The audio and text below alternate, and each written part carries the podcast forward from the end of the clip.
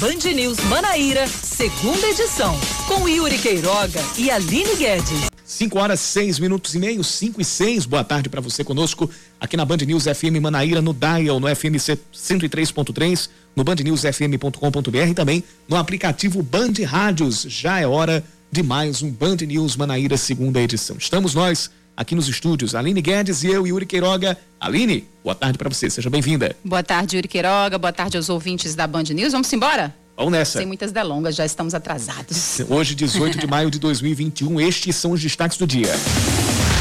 Um suspeito de sequestrar e manter uma mulher refém morre após trocar tiros com a polícia na Avenida Rui Carneiro. Segundo o cabo Marcelo da Seatur, a mulher, a mulher também foi atingida por estilhaços de bala e foi socorrida para o hospital de trauma, mas passa bem. O caso foi registrado há cerca de meia hora e, neste momento, a Avenida Rui Carneiro está, está bloqueada para que o veículo que foi abordado neste assalto seguido de sequestro relâmpago, no caso, neste sequestro relâmpago, é, seja removido. Mais informações em instantes aqui no segunda edição. Pelo menos 19 CPFs de menores de 18 anos podem ter sido usados para vacinar pessoas contra a Covid-19 na Paraíba, de acordo com o um relatório do Tribunal de Contas do Estado. Um deles seria de uma criança de dois anos de idade e outro de uma criança de seis anos, sendo os restantes de jovens entre 16 e 17 anos. O relatório, no entanto, ainda não é conclusivo e as informações estão sob análise de uma força-tarefa comandada pelo Ministério Público.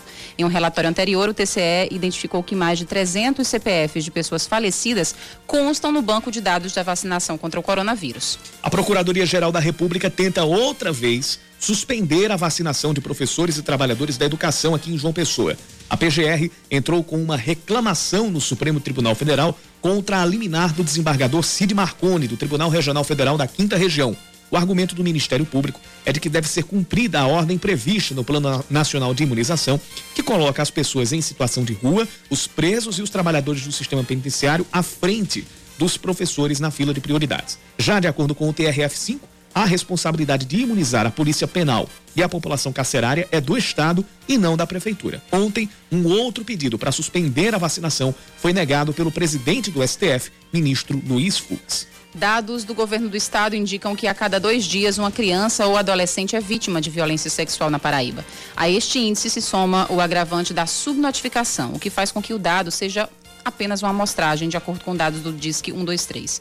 Um dos principais fatores que contribuem com a subnotificação, segundo a promotora de justiça Juliana Couto, é o fato de o agressor, em muitas situações, ser da família ou alguém da confiança da vítima e dos familiares. Hoje, 18 de maio, é lembrado o Dia Nacional de Combate ao Abuso e à Exploração Sexual de Crianças e Adolescentes. Informação que acaba de chegar pela CEMOB, a Avenida Rui Carneiro acaba de ser liberada depois da retirada do carro, um, o carro que foi abordado por um suspeito de, de, de praticar um sequestro relâmpago e ter mantido uma mulher refém. Suspeito trocou tiros com a polícia, foi baleado e morreu. A gente trouxe essa informação no início do jornal, trouxe antes do início do segunda edição e daqui a pouco vai trazer mais detalhes. A gente já está buscando contato com o repórter da TV Band Manaíra, Betinho Nascimento, que cobriu esse caso, inclusive dentro do Brasil Urgente Paraíba, aqui na TV Band Manaíra com o Cacá Barbosa.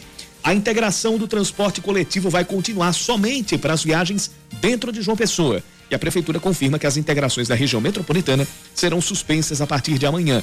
De acordo com o Cintur, a medida ocorre por causa de dificuldades financeiras enfrentadas pelas concessionárias dos ônibus. Com a decisão, as integrações que podiam ser feitas por meio do cartão Passe Legal ficam suspensas temporariamente para as cidades de Bahia, Santa Rita, Cabedelo e Conde. A decisão do sindicato foi comunicada ontem ao DER, o Departamento de Estradas de Rodagem aqui da Paraíba. O prefeito Cícero Lucena diz que a situação pode ser contornada com negociações entre o sindicato e as prefeituras da região. A delegação do Botafogo segue viagem para o sertão do estado depois de um susto hoje à tarde. O ônibus em que o elenco e a comissão técnica estavam teve um problema no motor que causou um princípio de incêndio. O incidente aconteceu pouco depois do posto da Polícia Rodoviária Federal, na BR-230, no distrito de Santa Terezinha, próximo à entrada de Campina Grande. Segundo a diretoria do clube, ninguém ficou ferido e toda a delegação foi transferida para outro ônibus. O Belo está a caminho de Souza, onde amanhã enfrenta o Nacional de Patos às quatro da tarde pela penúltima rodada do Campeonato Campeonato Paraibano. Vamos ficar lá na sua casa, Yuri Queiroga? Hospedados lá? Não em casa, não em casa, mas, mas em casa. mais pertinho. É. É pertinho Estão em casa. É, exatamente. se bem que lá em Souza tudo é perto, né? Tudo você pode se deslocar. Ah, Yuri, não. Não, é sério. e, bem, e se bem que a, a, a, a minha casa, pelo, pelo menos a casa da minha família é o que? Três quadras do Marizão. Olha só, Pertinho, rapaz. pertinho. 5 e 11. Seja bem-vindo você ouvinte aqui da Band News FM Manaíra, tanto pelo dial quanto pelo bandnewsfm.com.br. Vamos juntos com mais um Band News Manaíra segunda edição até às 6 da noite e você participa conosco mandando a sua mensagem para o nosso WhatsApp 991 11 9207 991 11 9207.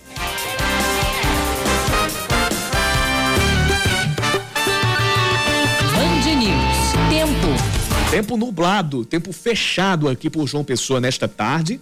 Já está aparecendo quase noite, inclusive. E existe a possibilidade de pancadas de chuva agora no final da tarde e também à noite. A temperatura hoje chegou a 29 graus, agora está fazendo 26 e à noite os termômetros devem baixar até os 22 graus. Em Campina Grande, nesse momento, os termômetros marcam 25 graus, céu nublado, há inclusive probabilidade de chuva eh, na Rainha da Borborema hoje à noite. A mínima deve chegar aos 19 graus.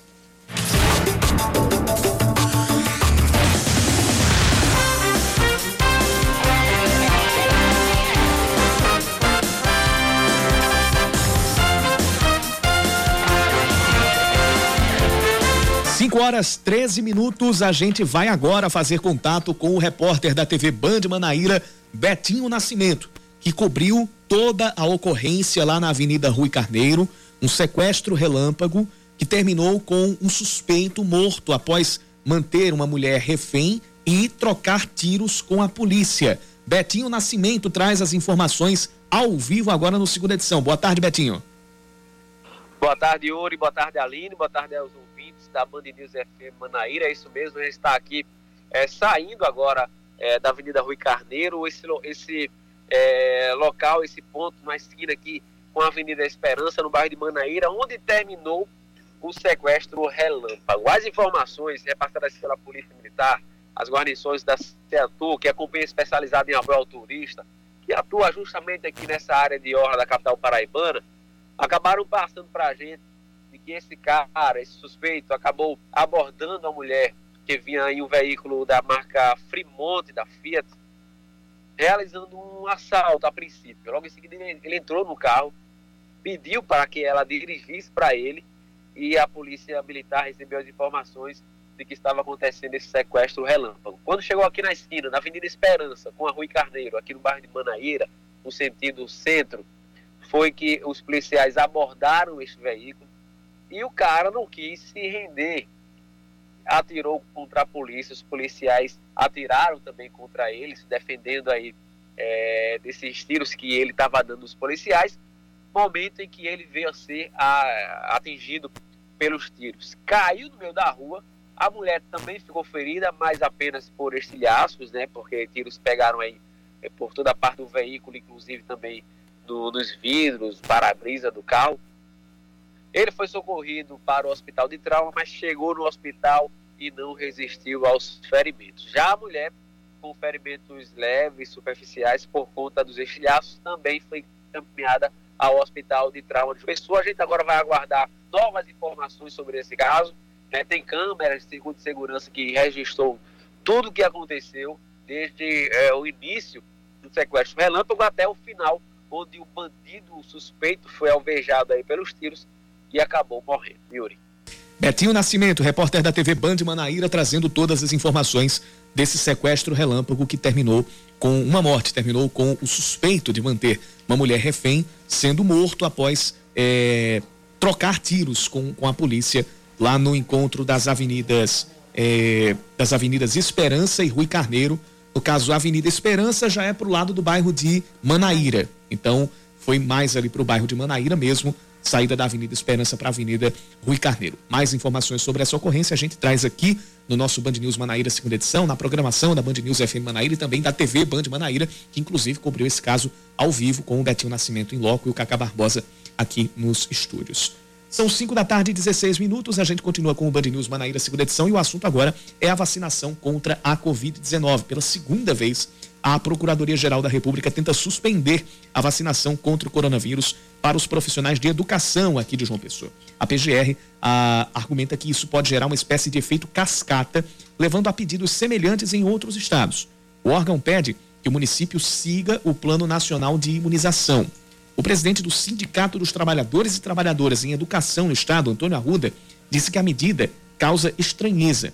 Ele lembrou que em dezembro do ano passado, o órgão pediu o retorno das, aulas presenciais, mesmo diante de uma nova alta nos casos da doença. O Sintep criticou o Ministério Público Federal e classificou a tentativa de suspensão da vacinação como contraditória querer barrar esse direito quando é totalmente contraditório. Eles queriam que os profissionais da educação retornassem às suas atividades presenciais imediatamente. Então, praticamente, eu vejo como uma ingratidão, falta de reconhecimento de uma categoria da qual as outras profissões são totalmente dependentes, porque qualquer outro profissional depende do profissional da educação para que ele exista, para que ele consiga aquela profissão, mas, no entanto, é claro que gratidão não é para todo mundo, não. Há cinco meses, o sindicato vem propondo a vacinação contra a Covid-19 para todos os profissionais da educação no Estado, mas até o momento não foi atendido. Porque uma coisa já é comprovado, é de que é uma profissão de risco solicitação, toda vez que nós tivermos encontro, com, principalmente com o secretário de Educação, é esse. Ocorra a vacinação imediatamente dos profissionais de educação. E essa proposta, desde o dia 15 de dezembro do ano passado, que a gente já tirou e que a gente luta por ela. Falamos diretamente com o governador, porque ele até o momento é o governador que, mesmo ele tendo um posicionamento positivo em relação ao Covid-19, mas até hoje ele não teve a dignidade de sentar com o Sintep para discutir os graves problemas da educação, inclusive isso da vacinação. Nesta semana foi divulgado o mais recente levantamento sobre a doença na categoria. De acordo com os pesquisadores da Rede Escola Pública e Universidade de São Paulo, a USP, a incidência da Covid-19 entre professores das escolas estaduais paulistas no início deste ano foi maior que a registrada na população em geral. Os resultados mostraram que a infecção pela doença nos, nos professores de 25 a 59 anos foi quase o triplo do que no restante dos habitantes nessa faixa etária. Na Paraíba, de acordo com o Sintep, até março deste ano, cerca de 20 professores já morreram e mais de 150 foram contaminados pelo coronavírus.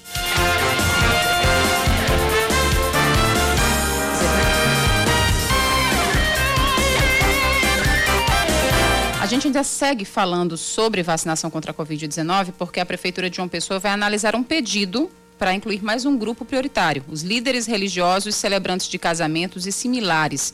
A Câmara Municipal aprovou por unanimidade hoje esse requerimento feito pelo vereador Coronel Sobreira. Segundo o parlamentar, padres e pastores estão extremamente expostos ao risco de contaminação eles celebram missas, celebram cultos, eles também celebram velórios, eles celebram funerais, fazem visitas né, a famílias enlutadas. Então, assim, há uma exposição desses ministros do Evangelho. Então, nessa ótica, né, nessa percepção, nós apresentamos esse, esse requerimento, né, e, e graças a Deus houve um reconhecimento de todos os vereadores que, de fato, precisam também fazer parte da lista de prioridades da vacinação contra a Covid.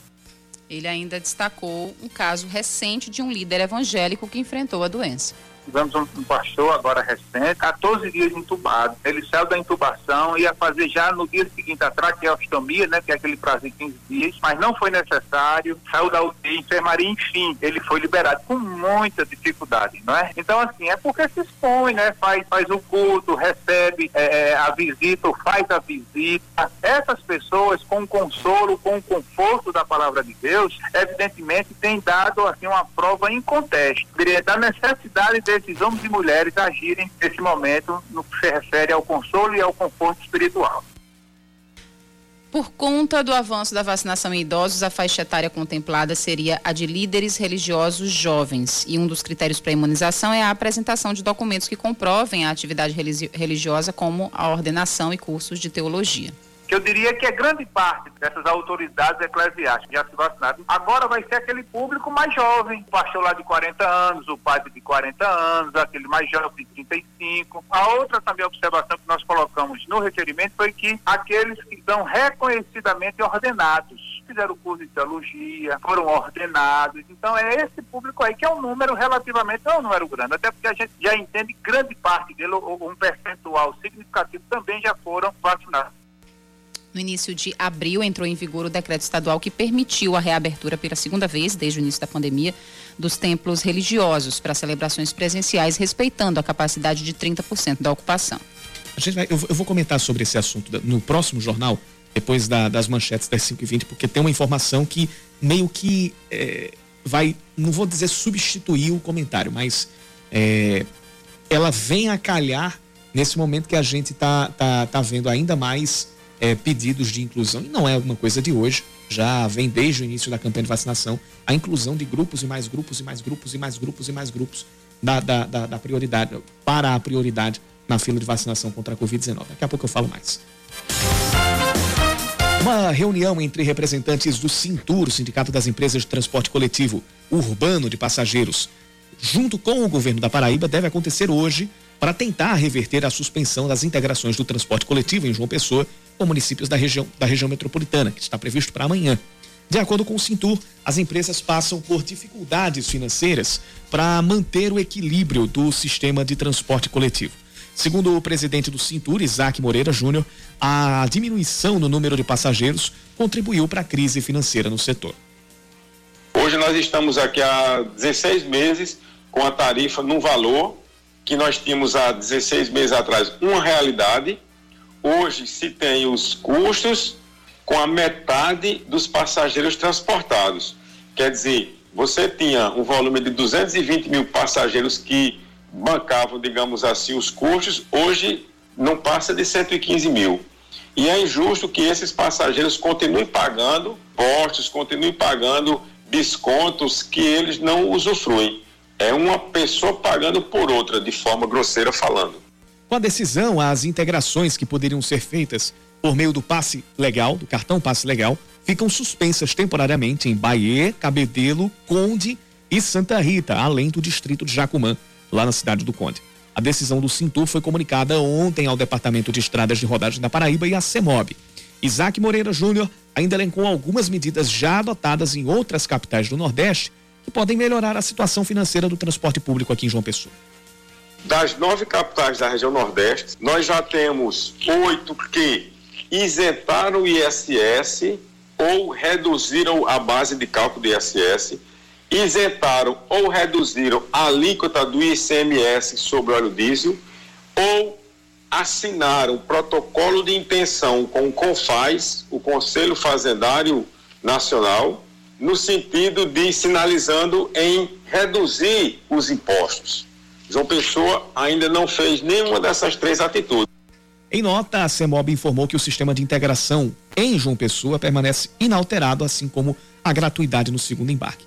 E aí, quando a gente, quando a gente vai para aquela primeira fala do, do, do, do, do Júnior Moreira ah, sobre a diminuição do número de passageiros contribuindo para a crise financeira, a gente volta a falar naquele ciclo vicioso. Para você manter a fidelidade dos passageiros, você tem que investir na qualidade do transporte, na qualidade do serviço. E aí é uma responsabilidade que não é somente de quem está agora, isso é cíclico. Quem está ocupando as gestões, que no, e, e, e, no, caso, no caso aí é o Cintur, isso aí é uma coisa que a gente pode dizer que é, é, é ela é meio que, não vou dizer independente, mas ela não, não, não depende das, uh, das nomeações. A gente teve, teve já o Mário Tourinho como presidente, agora é o Isaac Júnior Moreira que atravessou essa gestão, né? Começou é na gestão Catacho. É a AETC. É, exatamente. Eu sinto que é a antiga AETC, para a gente, gente lembrar aqui. É, isso termina não sendo uma, uma, uma, um problema de uma gestão ou outra. É mais uma coisa de uh, hábito, de você perceber que você está com a concessão de um serviço público e que você não pode pensar somente nos lucros e que no caso de um transporte público ainda fica ainda mais claro isso, o seu lucro só vai vir se você investir bem no seu serviço. Senão, as pessoas ou deixam de usar ou procuram outras plataformas quando houver uma variedade maior desses serviços. É uma base para qualquer empreendimento, né, Yuri? É base para qualquer empreendimento. Não é porque você está tratando de, de, de, um serviço público que você pode esquecer disso. Então, é, se você não, se você não, não tem, se você não investe na qualidade do serviço, na otimização desse serviço público de transporte, as pessoas vão deixar de procurá-lo. Deixando de procurar, de procurá-lo, vai deixar de circular renda, vai deixar de circular dinheiro vindo das passagens. Sem dinheiro, a gente entra nesse ciclo. Porque aí não vai ter dinheiro para investir, não vai ter dinheiro nem para fazer o básico, e aí acontece o que está acontecendo. Então, é, claro que a, que, que a gente não pode dizer que isso é só responsabilidade das empresas, isso é um conjunto, aí entra também o poder público, já que a gente trata de uma PPP, de uma parceria, é, é, no caso de uma concessão, quer dizer, o termo é esse, não, não PPP, mas concessão, trata-se de uma concessão de um serviço público, então todo mundo tem que colocar para si a sandalinha da, da, da responsabilidade sobre este problema e buscar junto uma solução que nem seja onerosa para o consumidor e, e dê a capacidade para que haja investimentos por parte das empresas concessionárias para que o transporte coletivo ele seja mais otimizado e seja mais confortável evitando evitando aglomerações, evitando aqueles aqueles ônibus lotados, tendo uma oferta maior para todas as regiões aqui da cidade, porque a gente sabe que infelizmente ainda tem pontos cegos aqui na cidade em relação ao transporte coletivo. Então, essas coisas precisam ser é, é, é, é, resolvidas, mas antes, neste caso daqui, o básico tem que ser resolvido e tem que ser, tem que ser tratado por todos. Pela, pela prefeitura, que concede o serviço, e com algumas concessões feitas pelas empresas que já estão é, é, é, é, operando também. Alguém vai ter que dar um passo atrás. Senão, a gente não vai sair desse. desse... É o início do colar. É o início do fim, né? Exatamente. Senão é o início do fim para o transporte coletivo. 5 e 28 5 da tarde, 29 minutos, estamos de volta. O estado da Paraíba aparece como o segundo que mais aplicou as duas doses das vacinas contra a Covid-19 percentualmente. 9,67% da população paraibana está completamente imunizada, o que significa que 388.393 pessoas tomaram a primeira dose e o reforço. A Paraíba fica atrás apenas do Rio Grande do Sul, que já completou o esquema vacinal para 10,34% da população. Logo atrás vem os estados do Paraná e de Mato Grosso do Sul, os únicos junto a Paraíba e Rio Grande do Sul acima dos 9% de imunização completa. Ou seja, somos o primeiro do Nordeste. Primeiro do Nordeste, né? segundo do país. Em números absolutos, quem mais vacinou foi o estado de São Paulo. Mais de 4 milhões de pessoas tomaram as duas doses, mas aí o estado de São Paulo é extremamente populoso, né? O que representa 8,89% da população. Pronto, agora a gente vai voltar sobre isso aqui. Ah, ah, isso mostra como está em ritmo lento a vacinação no, no país inteiro. Né? O estado que mais vacinou relativamente vacinou 10% da população. Em quantos meses de vacina? Desde janeiro. Desde o final de janeiro. A gente já vai completar cinco meses de vacinação. Bom, agora vem a informação que eu disse que, entre aspas, substituiria o comentário sobre a pessoal querer colocar mais e mais e mais grupos de prioridade para vacinação. Os secretários municipais de saúde avaliam a possibilidade de não seguir mais critérios de prioridade na vacinação contra a Covid-19. O secretário de Saúde de João Pessoa, Fábio Rocha, esteve em uma reunião ontem com gestores de outras capitais e disse que a ideia é antecipar o início da vacinação em massa. Porém, para isso, é necessário que haja uma quantidade de doses bem maior.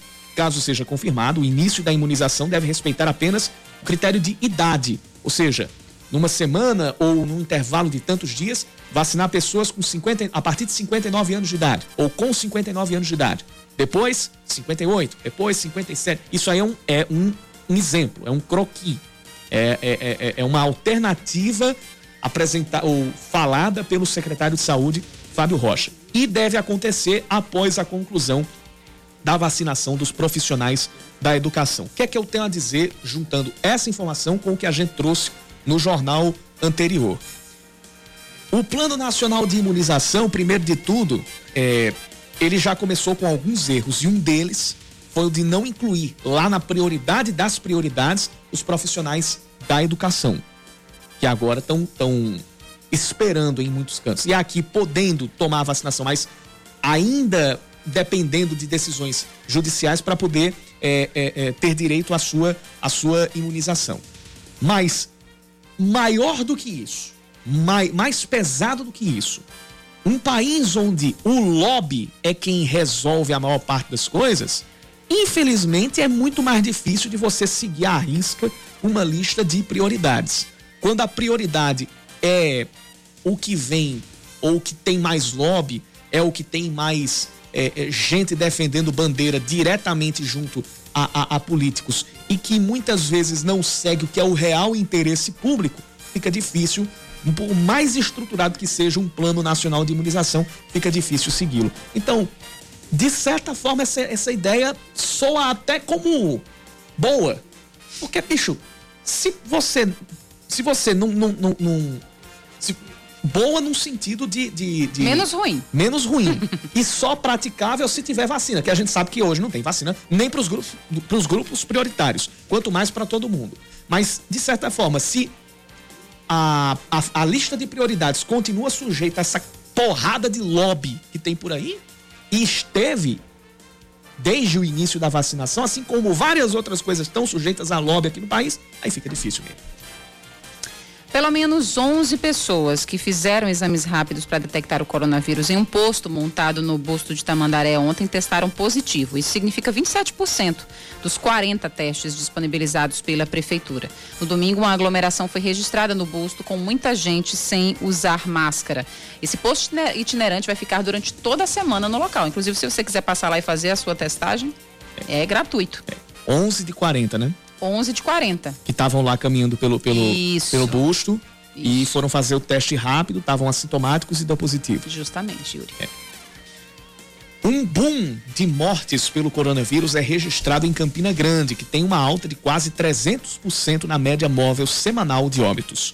O relatório de uma pesquisa feita pela UFCG divulgado hoje pelo professor Josenildo Brito aponta que o número de mortes no intervalo de uma semana passou de 12 para 46 o que dá um crescimento de 283,3% na cidade. Caso o ritmo de novos casos e mortes se mantenha, Campina Grande chegará até o próximo sábado, dia 22, aos 28.117 casos registrados da doença com 867 mortes contabilizadas. O 13 encara a Perelima logo mais às 8 da noite na abertura da penúltima rodada do Campeonato Paraibano. O Galo que joga em casa no Estádio Amigão precisa da vitória para não ter o risco de não se classificar. Já a Águia, caso perca, pode ser matematicamente rebaixada para a Série B do estadual a depender dos resultados dos jogos de Nacional de Patos e Atlético de Cajazeiras.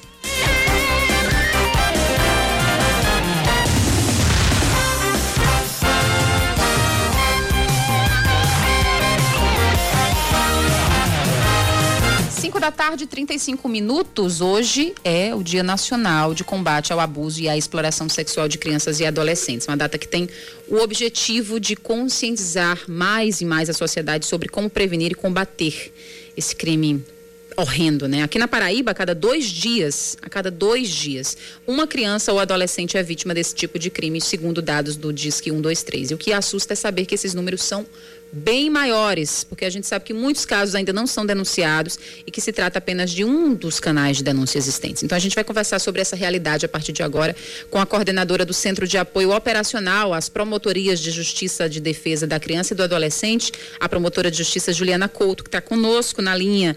Boa tarde, doutora Juliana, seja bem-vinda aqui ao Band News Manaíra, segunda edição. Boa tarde. Boa tarde. Boa tarde. Queria começar essa entrevista falando sobre justamente a subnotificação de casos. A gente já tem um dado alarmante, muito triste, que é uma criança ou adolescente é vítima ou de abuso ou de exploração sexual a cada dois dias. É um número subnotificado, com certeza. Na prática, vocês que lidam com casos diários, né? Vocês recebem todos os dias casos desse tipo. É, tem como mensurar mais ou menos é, o quão subnotificado é esse número? É, de fato, né, de acordo com o DISC 123, a cada dois dias uma criança ou adolescente é vítima de violência sexual. Mas ainda há o registro no DISC 100, que é o DISC nacional. E, infelizmente, né, é, em se tratando de abuso e exploração sexual, prevalece a lei do silêncio. Então, muitas crianças e adolescentes sofrem violências intrafamiliares E essas situações são subnotificadas porque a vítima tem algum tipo de vínculo com o agressor. E aí se cala por medo dele, por vergonha. Muitas vezes o, agressor se faz a faz se sentir culpada e por isso ela não denuncia. E também muitas vezes a família é conivente com a situação, muitas vezes o, o agressor é provedor do núcleo familiar, e isso faz com que haja uma subnotificação eh, de registros de denúncias envolvendo abusos de exploração sexual. E ainda com a pandemia, eh, deu-se um agravante ainda maior, porque os serviços de proteção, eles estão funcionando de forma precária. Eh, há também a situação das escolas que estão fechadas já há algum tempo, né, para atendimento presencial e as crianças não têm a oportunidade de se revelar, de pedir socorro, proteção e essas situações que envolvem abuso sexual e exploração sexual de crianças e adolescentes acaba não sendo levada ao conhecimento dos órgãos de proteção. Então há uma subnotificação é, expressiva, né, de sorte que o, o cenário é extremamente triste, desolador. Doutora Juliana, é, você falou um ponto, né, que a gente sempre, quando conversamos a respeito, é, é uma máxima, né? O, o, abusador ele é sempre alguém muito próximo da família ou alguém que já está inserido no seu familiar, alguém, algum familiar ou conhecido ou provedor. E essa é uma grande carta na manga para que esse crime ainda aconteça num número tão estarrecedor. Existe. Ex 74 dos abusos, 74% dos abusos sexuais são cometidos ou na casa da vítima ou do agressor. Em 40% dos casos, o agressor ele mantém algum tipo de vínculo afetivo de confiança com a vítima. Então, esse tipo de crime, né, o abuso sexual, na maioria das vezes ele ocorre é, dentro de casa, ele tem um caráter intrafamiliar e geralmente a incidência ocorre em, em, em, lares que têm presenças de padrastos, de pessoas que abusam do álcool de drogas, é, onde há uma mãe passiva, uma mãe ausente, pais desocupados, né, que assumem o controle da prole, problemas que têm algum tipo de violência, violência física conjugal. Esses lares são lares potencialmente é, violadores, né, onde se detecta uma incidência maior de violação e de abusos sexuais de crianças e adolescentes. Doutora, nesse campo, quando a gente começa a, a entender que o núcleo familiar, né, é, pode pode ter justamente, pode ser o seio dessa violência sexual, a gente, eu, eu queria fazer essa pergunta sabendo, procurando saber se existem formas de tentar é, coibir isso, porque é uma carta na manga muito forte que o abusador tem, né? É meio que ter a certeza que a criança não vai fazer a denúncia, que o adolescente não vai fazer a denúncia, né? É, nesse campo, por exemplo, a escola, ela tem um papel especialmente interessante? Sim, é, é, exatamente essa a razão pela qual o ano passado em todo o Brasil registrou-se uma subnotificação de casos de abuso e exploração sexual, porque as escolas elas cumprem um papel de socorro e de proteção professores, educadores estão em contato com a criança, eles conseguem detectar pelos sinais que a vítima externa, né, situações que podem ser já aí é, um abuso, exploração sexual, e isso é levado a um órgão de proteção e por isso muitas vítimas acabam sendo salvas. Então é por isso a, a razão da nossa campanha esse ano é no sentido de que é, visualize os sinais, preste atenção nos sinais que as vítimas externam, né? Normalmente são sinais visíveis crianças e adolescentes que sofrem abuso ou exploração sexual, elas revelam sinais. Isso pode ser detectado pela sociedade, por educadores, por pessoas que trabalham em postos de saúde. Então, a sociedade em geral tem o dever e a obrigação de proteger essas crianças e adolescentes. É, doutora, de que forma a, a, a, sexualização infantil, que é uma realidade dos nossos tempos, né? Essa adultização precoce, elas têm alguma relação com a exploração sexual? É, ela não, não tem uma exploração direta a partir do momento em que a criança ela pode se sexualizar no sentido de se exibir em rede social e isso não representar é, um lucro para alguém. Ela pode fazer isso por diversão, numa situação específica, sem que se configure eventualmente um trabalho infantil. Mas se caracterizando uma situação de, de trabalho infantil, uma situação em que alguém é, recebe algo ou, ou, ou, ou ganha algum proveito é, em torno da sexualização que a vítima se apresenta ou a, a criança apresenta em rede social, e isso aí pode ensejar um, um, ato de exploração sexual. A exploração sexual é todo é toda aquela conduta que provoca a exposição do corpo né, juvenil, criança, do adolescente, para o fim de angariar algum tipo de benefício, de lucro ou de vantagem em relação àquela exposição. Então, pode caracterizar uma exploração sexual, mas não necessariamente o é se a vítima estiver eventualmente é, apenas se expondo em caráter recreativo, né, sem que haja é, algum tipo de proveito financeiro para alguém. Eu falo assim, eu entendo totalmente o que a senhora explicou, mas eu falava bem no sentido cultural, sabe? É, meio que se, talvez esse comportamento atual é, mais moderno, meio que acaba naturalizando essa a, a, sexualização das meninas, a violência sexual. É fundamental que isso seja desconstruído, né? E até no, no, nesse tempo consumista que a gente vive, né? É, infelizmente, há, há, muito essa questão da naturalização, né, e de se taxar a vítima como culpada, né, é, até há julgados que dizem, né, que até a pessoa mais é, desprovida de respeito, eventualmente uma pessoa que tenha alguma, alguma é, seja alvo de algum, de algum tipo de, de seja taxada de alguma situação assim desrespeitosa, ainda assim ela tem o direito à integridade sexual dela. Então, ainda que a vítima se exponha, ainda que a vítima use roupas curtas, ainda que ela se coloque numa situação de eventualmente chamar a atenção de alguém pelo corpo dela, ela não pode ser vítima de abuso ou de exploração sexual só pelo fato de estar tra é, trajada com a roupa ou tenha um certo comportamento assexualizado, sabe?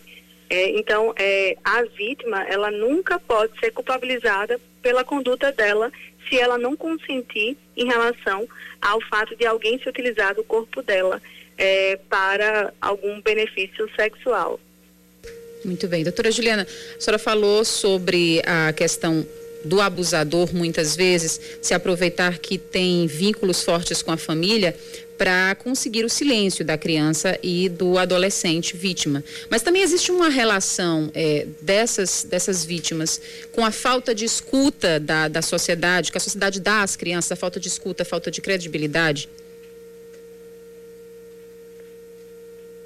É, é, a, a, a, a sociedade tem que se sentir é, pertencente em relação à responsabilização que tem para proteger esse público. Então, a sociedade tem que se engajar, tem que se mobilizar para proteger crianças e adolescentes que ainda não têm o seu discernimento próprio, ainda estão em fase de desenvolvimento, ainda não têm condições de consentir a respeito do proveito, do uso que se faz do corpo dele.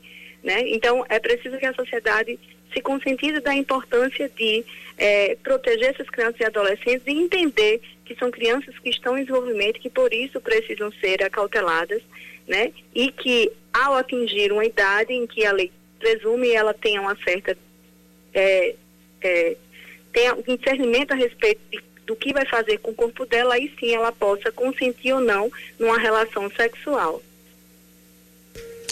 canais de denúncias, né? Quais os canais que as pessoas elas podem entrar em contato, fazer essa denúncia, mesmo que não seja da família, mas tenha, por exemplo, seja da escola, um professor, enfim. E quais os sinais também apresentados pelas crianças que são vítimas de violência sexual? Os principais canais de denúncia é o Disque 100, o Disque 123, as promotorias também em cada um dos municípios pode ser acionada numa situação em que envolva um abuso ou exploração sexual pelo menos indícios de que haja essa prática. As delegacias de polícia também podem ser buscadas.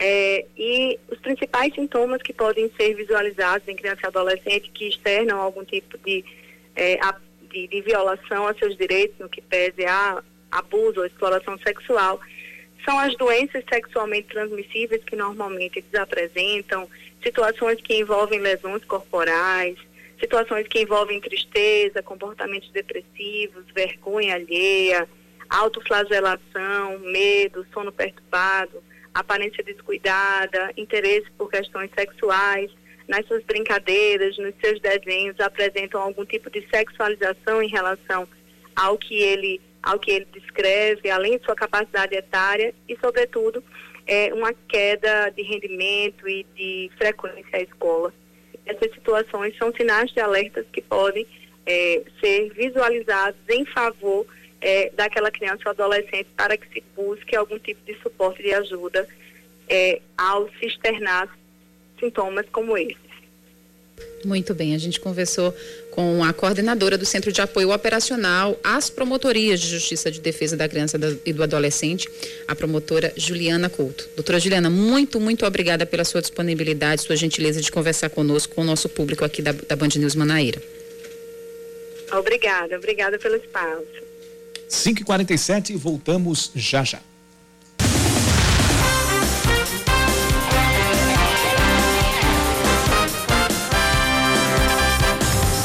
5 e 48 o Estado registra uma, interna, uma internação por Covid-19 a cada 14 minutos nas últimas 24 horas e volta a ter 70% dos leitos de UTI ocupados. O índice mais alto é no Sertão, onde a lotação está em 94%. Em João Pessoa, a taxa de ocupação de leitos é de 69% e em Campina Grande está em 67%. 102 pacientes deram entrada nos hospitais de referência no, no tratamento ao coronavírus de ontem para hoje. 855 novos casos e 15 mortes foram registradas até esta terça-feira. Sobe para 10 o número de cidades paraibanas com capacidade de armazenar as vacinas da Pfizer. Uma nova remessa de 11.700 doses do imunizante continuará sendo distribuída para João Pessoa, Campina Grande e Cabedelo e agora, além dessas, vai para as cidades de Santa Rita, Bahia, Guarabira Itabaiana, Patos, Souza e Cajazeiras. A distribuição de doses será integral, sem que haja uma reserva na rede de frio estadual. A Prefeitura de Campina Grande vai aplicar a primeira dose da vacina contra a Covid-19 a partir da manhã para as pessoas com anemia falciforme e talassemia. De acordo com a Secretaria de Saúde do município, a vacinação acontece das nove da manhã ao meio-dia no auditório do Hospital Universitário Alcides Carneiro, da UFCG. A vacinação também estará disponível para pessoas com o vírus HIV. Para este público, a imunização é a partir das duas da tarde no serviço de atendimento especializado no bairro da Prata. A Polícia Rodoviária Federal indica que há 24 pontos vulneráveis à exploração de crianças e adolescentes aqui na Paraíba. De acordo com o mapeamento dos pontos vulneráveis à exploração nas rodovias brasileiras, há uma queda de 0,4% em relação ao levantamento anterior. O estudo divulgado foi feito entre 2019 e 2020. Os pontos exatos não podem ser divulgados por questões de inteligência, já que são alvo de investigações e operações policiais. Sai a tabela detalhada do primeiro turno da fase de grupos da Série D do Campeonato Brasileiro. Os três representantes paraibanos vão começar a jogar daqui a 15 dias. Na 15 dias não, daqui a 20 dias, para ser mais exato. O Souza é o primeiro dos paraibanos a estrear na Série D. O Dinossauro enfrenta o Atlético Cearense no sábado, dia 5 de junho, às quatro da tarde, no estádio Marizão. Já no domingo, o 13 vai receber o ABC no estádio Presidente Vargas, em Campina Grande, também às quatro da tarde. E no mesmo dia e horário, o Campinense vai até a, vai até a região metropolitana de Fortaleza para enfrentar o Calcaia no estádio Raimundo Oliveira, na cidade de Calcaia, também às quatro da tarde.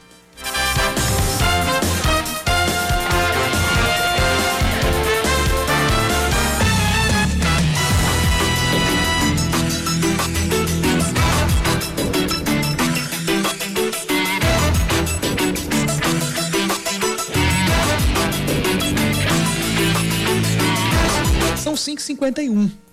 E esta semana é uma semana bastante especial para a rede Band News FM, porque na próxima quinta-feira, dia 20 de maio, a Band News FM vai completar 16 anos da sua primeira transmissão no país. O repórter Ivan Brandão preparou um material especial sobre o aniversário da rádio e da rede Band News FM.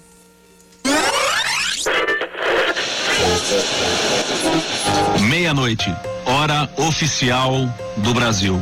Está no ar a Band News FM. O Grupo Bandeirantes de Comunicação põe hoje a serviço do nosso país a Band News FM. Boris está aqui sempre às 5 e 20 até às 7 da noite, de segunda a sexta-feira. Meu ouvinte, meu ouvinte, obrigado por nos prestigiar com a sua audiência nessa minha estreia aqui na Band News FM. Sete horas em ponto, todo mundo ligado desde cedinho aqui com a gente na Band News FM. Olá, muito boa noite. São 18 horas em São Paulo. Uh, estamos começando aqui o É da Coisa. Bom dia para você ligado na programação da Band News FM nesta segundona. Tava com saudade de você, ouvinte da Band News FM. Sete horas 32 minutos, sete horas 32 minutos. Bom dia, bom dia. Eu sou Ricardinho Boechat, esta é a Band News FM. Nós vamos ficar juntos até as nove, qualquer coisa da matina. Em 20 minutos, em um segundo, há 16 anos, acompanhando as mudanças do mundo e mudando com ele. E quantas mudanças, né? É como a vida mesmo, os encontros. Quando um amigo meu me apresentou a rádio. Desde então, sempre estou ligado na, na Band News, todos os dias. Eu vi umas pessoas entregando um, um jornal Metro. E na minha surpresa, tinha foto do Milton Neves e do Boechat. Falei, caramba! E eu vi que a partir daquele ali, eu me lembro que era um sábado, começou a operar a Band News aqui no Espírito Santo. Parei meu carro, fiquei esperando um tempão a Band entrar no ar. As despedidas. Saudade. Eu tenho saudade do Ricardo Boixá. Eu me identificava muito com ele, gostava muito dele, gostava do jeito que ele era, do jeito que ele fazia jornal e sinto muito falta dele. O afeto. É como se eles fossem da minha família. Eu sou aquela pessoa que interage com rádio. Eles estão falando de, de lá e eu respondendo de cá. Então é assim uma relação de muita amizade, de amor mesmo. A reclamação. Muitas vezes acho pô, sem graça. Não escuto de jeito nenhum. Não precisa ficar repetindo, acho chato. É uma vida junto. É assim mesmo. A gente briga, faz as pazes, gosta e não gosta. Às vezes dá um tempo, mas vai crescendo, crescendo junto, mudando junto. A minha relação com a Band News, tá, ela começa praticamente junto com o meu filho, que hoje tem 16 anos. E de lá para cá, diariamente, eu escuto a Band News. Praticamente o, o dia inteiro eu escuto a Band News, tá? É uma troca. Ela ouve, ela fala, ela dá espaço, ela cria oportunidades, ela incentiva, ela compartilha, ela sofre e sorri junto conosco. E isso tudo é uma síntese das mais profundas relações. A rádio que é amiga da gente. Alguém que às vezes a gente pode sentar para conversar ou deitar a cabeça no colo e, e pedir um afago, porque a rádio nos dá esse, esse sentimento, nos dá essa sensação de alguém que vai estar sempre do nosso lado, alguém que vai lutar pela gente, lutar pelos nossos direitos e brigar pela gente. Mas tem coisa que não muda. E olha, se depender da gente, te digo. Não vai mudar não. Não posso mudar. Não vai mudar nunca. Vou indo trabalhar, já ligo o rádio. Volto do trabalho, já ligo rádio, chego em casa, ouvindo rádio, tomo meu banho, rádio, depois sento, é, Band News. Então não mudou muita coisa não.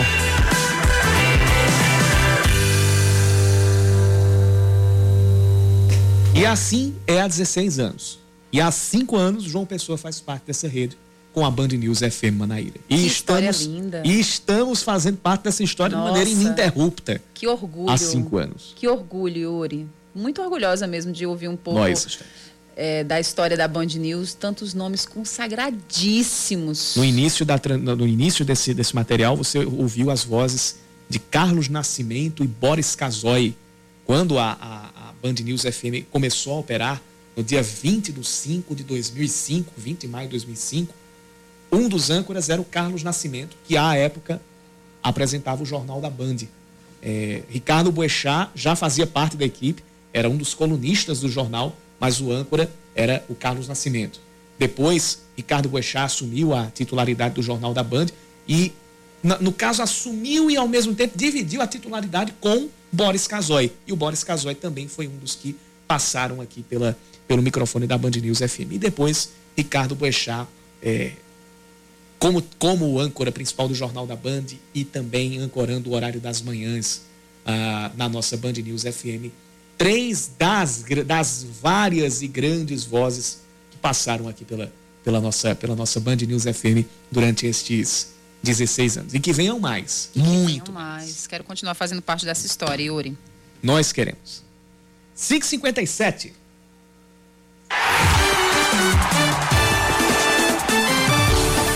Esportes com Yuri Queiroga. Oferecimento Renault Quid. O mais econômico da categoria é na J Carneiro. Começa hoje a, a penúltima rodada do Campeonato Paraibano. Daqui a pouquinho, a partir das 8 da noite, tem 13 e Peri Lima, jogo lá no estádio Amigão, em Campina Grande. O 13 hoje vai com três desfalques: o volante Darlan e os meias Emerson e Birungueta. O volante Darlan está machucado ainda e, os, e o Birungueta e o Emerson cumprem suspensão pelo terceiro cartão amarelo. Birungueta e Emerson titulares absolutos desse time. Birungueta que tem cinco gols marcados e é o artilheiro do Campeonato Paraibano até agora. Então, desfalque, são três desfalques importantíssimos para o time do 13, que em compensação deve ter a volta do zagueiro Rômulo e do volante, do, do meia Vitor, que estão voltando de lesão, além do atacante Jairinho, que deve começar ali como opção no banco de reservas. A Peri Lima terá como desfalques o meia Renatinho e o atacante Peixeiro, que também estão, sus, suspensos, cumprem ah, o terceiro cartão amarelo, a suspensão pelo terceiro cartão amarelo e não entram em campo. São também titulares absolutos do time comandado pelo técnico Dinho. A Peri Lima precisa vencer, porque se perder o jogo hoje, dependendo dos resultados de Nacional de Patos e Atlético de Cajazeiras, pode ser rebaixada matematicamente para a segunda divisão do Paraibano ainda nesta rodada. E o 13 precisa da vitória para poder afastar a possibilidade de não se classificar neste campeonato paraibano, já que estão próximos o São Paulo Cristal e o próprio Atlético de Cajazeiras. O 13 tem 7 pontos, o São Paulo Cristal tem 6, o Nacional tem 5 e o, aliás, o Atlético tem 5, perdão, e o Nacional tem 3 pontos. Então, esse é o cardápio para o jogo de hoje. E hoje tem futebol aqui na Band News FM Manaíra, a partir das 9h25 da noite, quando terminar a voz do Brasil aqui na, na, na transmissão obrigatória da Band News FM Manaíra, hoje tem São Paulo e Racing, jogo pela Taça Libertadores da América. A bola rola às 9h30 e você acompanha com a narração de Marcelo Duó, os comentários de Bruno Camarão e as reportagens de Aline Fanelli. Portanto, tem futebol hoje aqui nas ondas do 103, da 103.3 da Band News FM Manaíra. Dito isto, eu digo até amanhã. Eu digo até logo, vem aí o É da Coisa com Renato Azevedo. Um cheiro para todo mundo.